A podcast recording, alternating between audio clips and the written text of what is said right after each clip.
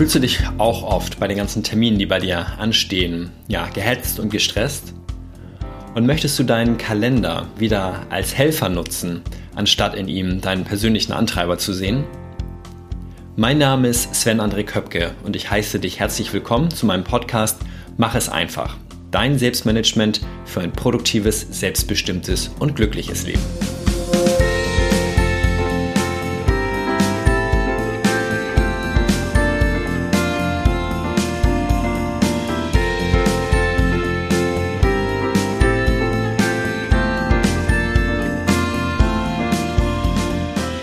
Vor ein paar Wochen hätte ich es selber kaum geglaubt. Ähm, heute ist es soweit. Die zehnte Folge meines Podcasts ist draußen, also mein erstes kleines Jubiläum. Und das hat letzten Endes auch was äh, mit dir zu tun. Denn dank deines Interesses und deiner Unterstützung fühle ich mich zumindest auf dem richtigen Weg und hoffe, dass ich dich auch weiter begleiten kann und du weiter mir deine Treue hältst. Doch kommen wir zum heutigen Thema. Terminkalender oder den Kalender sinnvoll führen. Schauen wir ganz kurz mal auf die Begriffsbedeutung Terminkalender. Beide Stämme dieses Wortes kommen aus dem Lateinischen.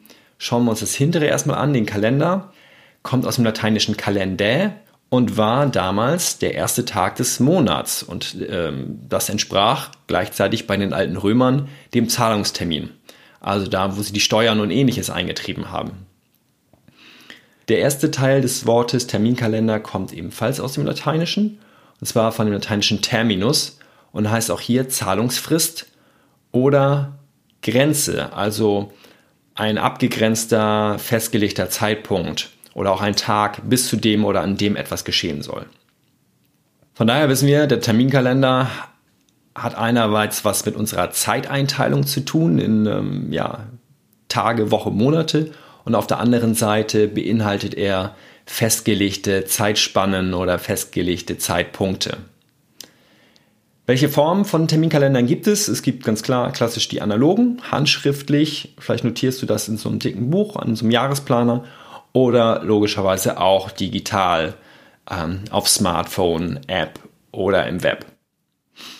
Meine persönliche Umsetzung, ich nutze einen digitalen Kalender, bin dabei allerdings keinem äh, US-Unternehmen beigetreten, sondern nutze ein deutsches Unternehmen, das deutsche Unternehmen Posteo mit Sitz in Berlin. Und wenn du Interesse daran hast, für kleines Entgelt ähm, eine deutsche Firma zu unterstützen, gleichzeitig unter deutschem Datenschutzrecht alles irgendwie in Sicherheit zu wiegen, dann verlinke ich dir auf jeden Fall ähm, die Firma Posteo in den Show Notes. Und ein zweiter Punkt, ich nutze ihn äh, digital, weil ich ein, meinen beruflichen Kalender, den ich dort auch drin pflege, äh, meiner Freundin freigeben kann. Und dadurch, dass ich im Schichtdienst arbeite, ist es manchmal gar nicht so klar, wie und wann ich in der Firma bin. Und so hat sie wenigstens die Chance, da so ein bisschen durchzusteigen, äh, ja, wo ich meine Zeit verbringe, zumindest die berufliche. Was hat ein Terminkalender mit dem Mach es einfach Selbstmanagement zu tun? In der heutigen eng getakteten Zeit geht es nicht mehr ohne Kalender, auch wenn es vielleicht für viele schade ist. Doch ähm, aufgrund dieser eng getakteten Zeit haben wir sehr lange Planungszeiträume. Wir planen eine Woche, Monate, Halbjahre, vielleicht sogar Jahre im Voraus. Und um da überhaupt den Überblick zu behalten und zu gucken, wie und wann wir verplant sind, kommen wir, glaube ich, ohne Kalender gar nicht mehr aus. Und ein zweiter Punkt ist, da geht es mehr Richtung ähm, glücklich sein oder auch selbstbestimmt sein den Kalender als Warnzeichen wahrnehmen, weil wir nämlich selber gar nicht mehr auf unseren Körper hören oder auf die Körperwarnzeichen. Dann hilft mir zumindest manchmal ein Blick in den Kalender, wo ich sehe, wow, also diese Woche habe ich total viel vor. Vielleicht sollte ich das in den nächsten Wochen mal wieder ein bisschen reduzieren, da ein bisschen gegensteuern. Bevor wir richtig in das Thema einsteigen, starten wir auch heute mit einem Zitat. Und zwar von Gerhard Uhlenbrock ist das diesmal. Herr Uhlenbrock ist 88 Jahre, ist deutscher Mediziner und Aphoristiker. Und das muss ich selber äh, nachschauen, was das ist. Das sind diejenigen, die gekonnt einzelne Gedanken und Lebensweisheiten verfassen können.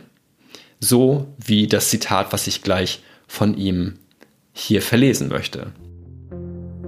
Manche halten einen ausgefüllten Terminkalender für ein ausgefülltes Leben. Mir ging es früher auch so, wenn ich keine Termine hatte oder auch keine Aufgaben, dann habe ich mich schlecht gefühlt. Und ich habe dann einfach Sachen unternommen oder auch Aufgaben in meinen Kalender geschrieben. Da komme ich gleich noch zu, zu diesem Punkt. Ähm, nur damit da etwas drinsteht. Und im Gegensatz dazu fühle ich mich heute unheimlich frei und glücklich, wenn es mal einen komplett freien Tag im Monat gibt. Zurzeit bin ich noch immer dazu geneigt, auch diese Tage dann mit freien Tag zu markieren, damit nichts dazwischen kommt.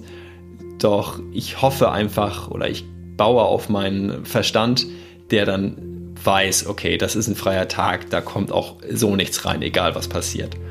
Und dann kann ich ganz spontan an dem Tag mich entscheiden, ob oder was ich dort machen werde. Kommen wir zu dem Hauptthema dieser Ausgabe, den Kalender oder den Terminkalender sinnvoll führen. Ich kenne einige Menschen, die tragen in ihren Kalender Aufgaben rein.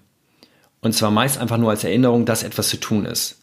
Und aus meiner Sicht gehören diese Aufgaben auf keinen Fall in den Kalender, denn die gehören eher auf eine Art To-Do-Liste oder Aufgabensammlung oder wie auch immer du das nennst.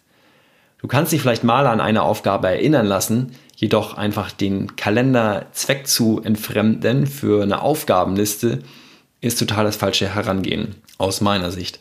Denn zum Beispiel meine To-Do-Liste ist sehr lang und wenn ich alle einzelnen Punkte davon in den Kalender eintragen würde, dann wäre mein nächstes halbe Jahr bestimmt schon komplett verplant. Und ich selber weiß gar nicht, ob ich an den Tagen Zeit und Lust dazu habe, ob sich da noch Sachen verschieben.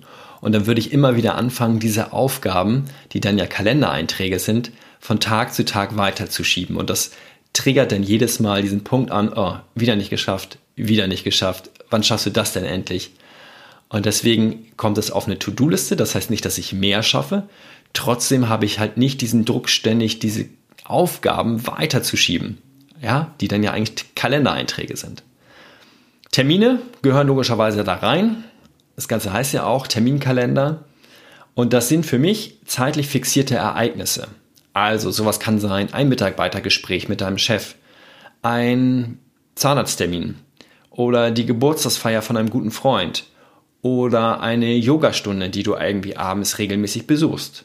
Und für diese Termine gilt Respekt und Verantwortung dir selbst und anderen gegenüber.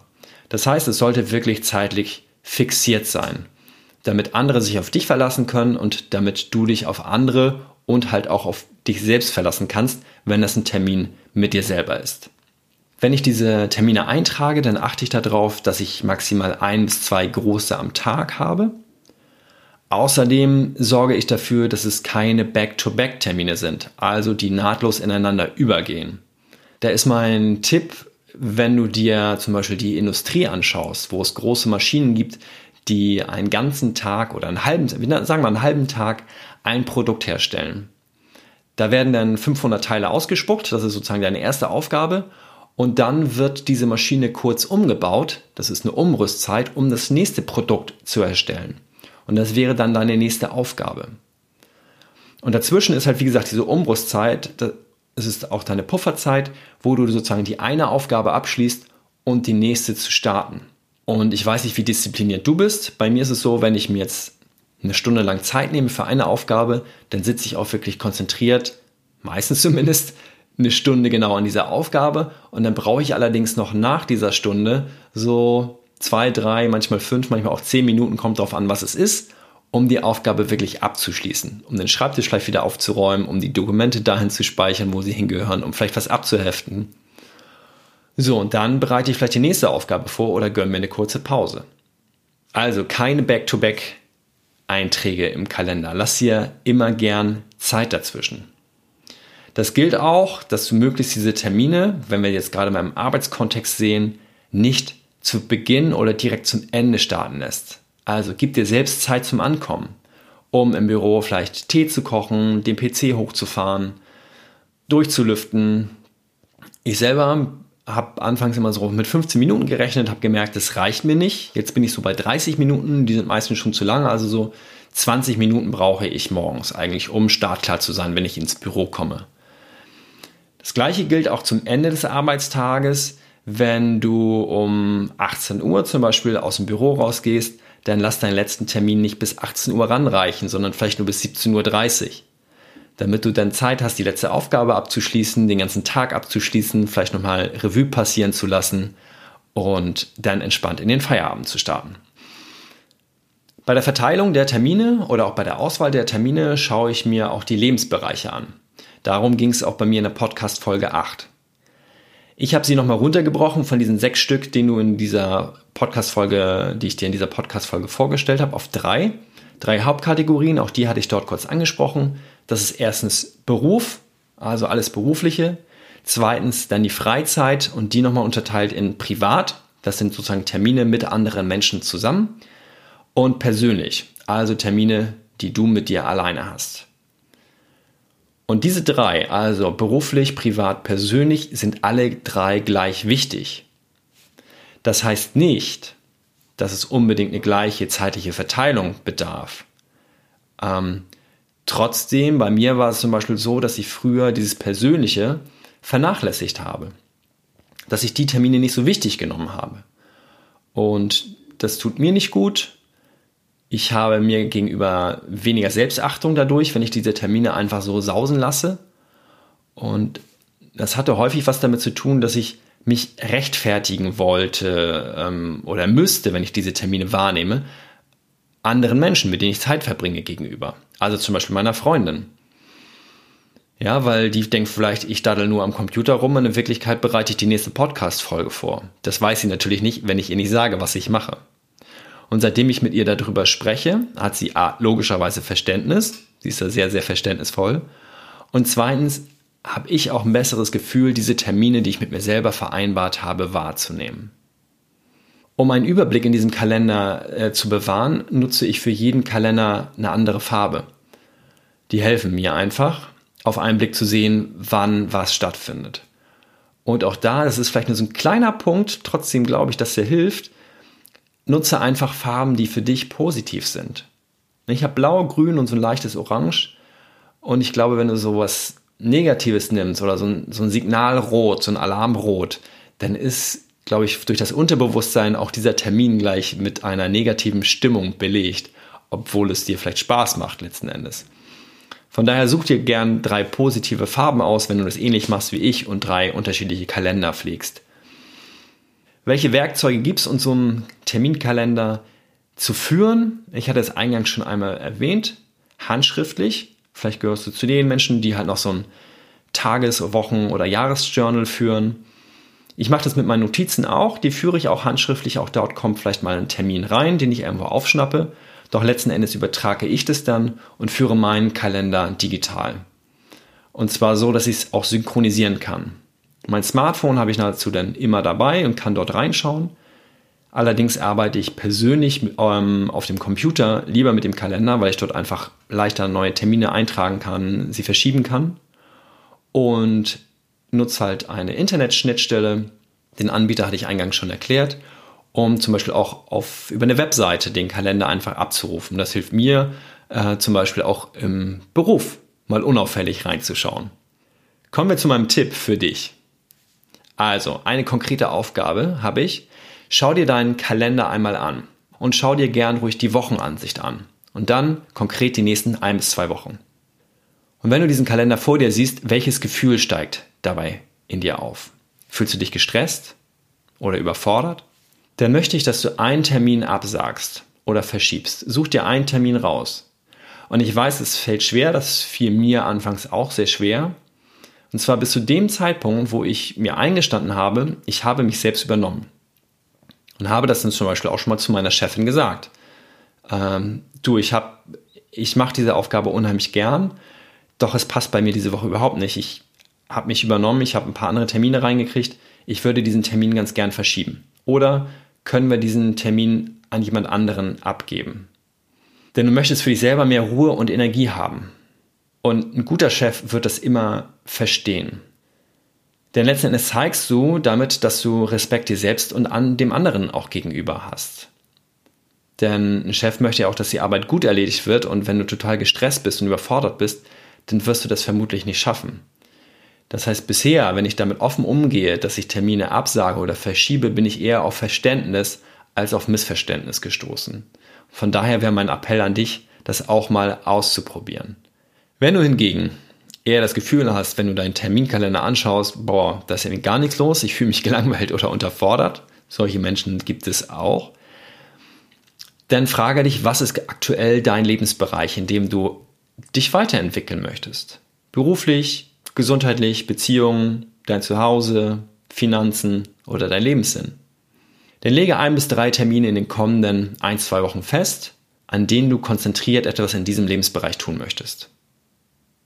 Und egal, ob du jetzt zu den gestressten oder zu den gelangweilten Menschen gehörst, also zu den überforderten oder unterforderten, trag dir bitte zusätzlich am Ende dieser Woche und am Ende nächster Woche einen Termin ein. Für dich reicht 15 Minuten und dann frage dich selbst an diesem Tag, wie erging es dir mit dieser Erfahrung, mehr oder weniger zu machen, als du ursprünglich gedacht oder geplant hattest.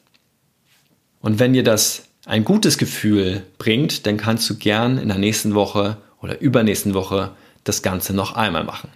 Termine reduzieren oder welche neu hinzunehmen und gucken, wie geht es dir damit. Kommen wir zu meinen Top 3. Produktiv, selbstbestimmt und glücklich.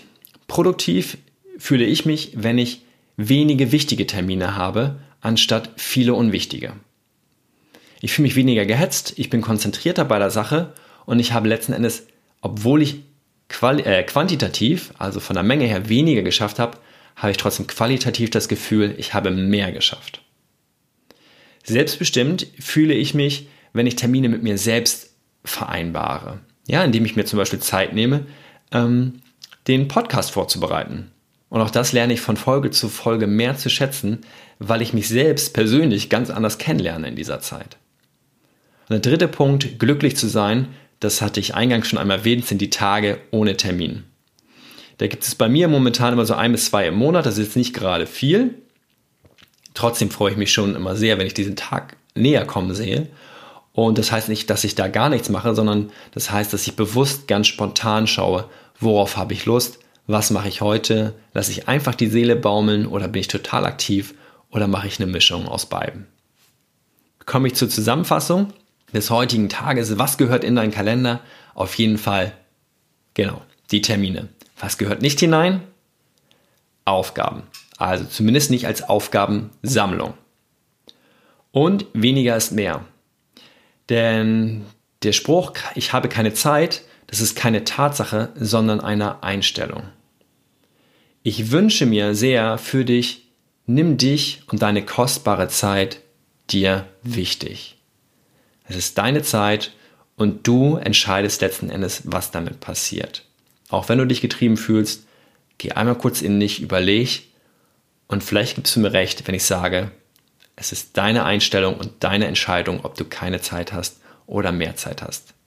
Und ey, ich persönlich weiß auch, ich fühle mich manchmal total getrieben ähm, und stelle mir die gar, Frage gar nicht erst, weil ich so gestresst bin. Doch wenn ich mich dann einmal zurücknehme und zwischendurch mal durchatmen kann, dann sehe ich, dass der meiste Stress doch selbst gemacht ist. Damit kommen wir schon zum Ende. Ich danke dir, dass du ja heute in meiner zehnten Folge mit dabei warst und auch bis zum Ende durchgehalten hast. Vielen, vielen Dank also für deine wertvolle Zeit. Wenn es dir gefallen hat, dann hinterlass mir gerne eine gute Bewertung hier bei iTunes oder einem der anderen Podcast-Anbieter, über die du meinen Podcast ja abonnieren kannst. Ich würde mich darüber sehr freuen und vielleicht schreibst du mir noch eine nette Zeile dazu, was dir besonders gefällt oder was ich in Zukunft verbessern kann. Tschüss und bis zum nächsten Mal. Mach es einfach für dich, dein Sven.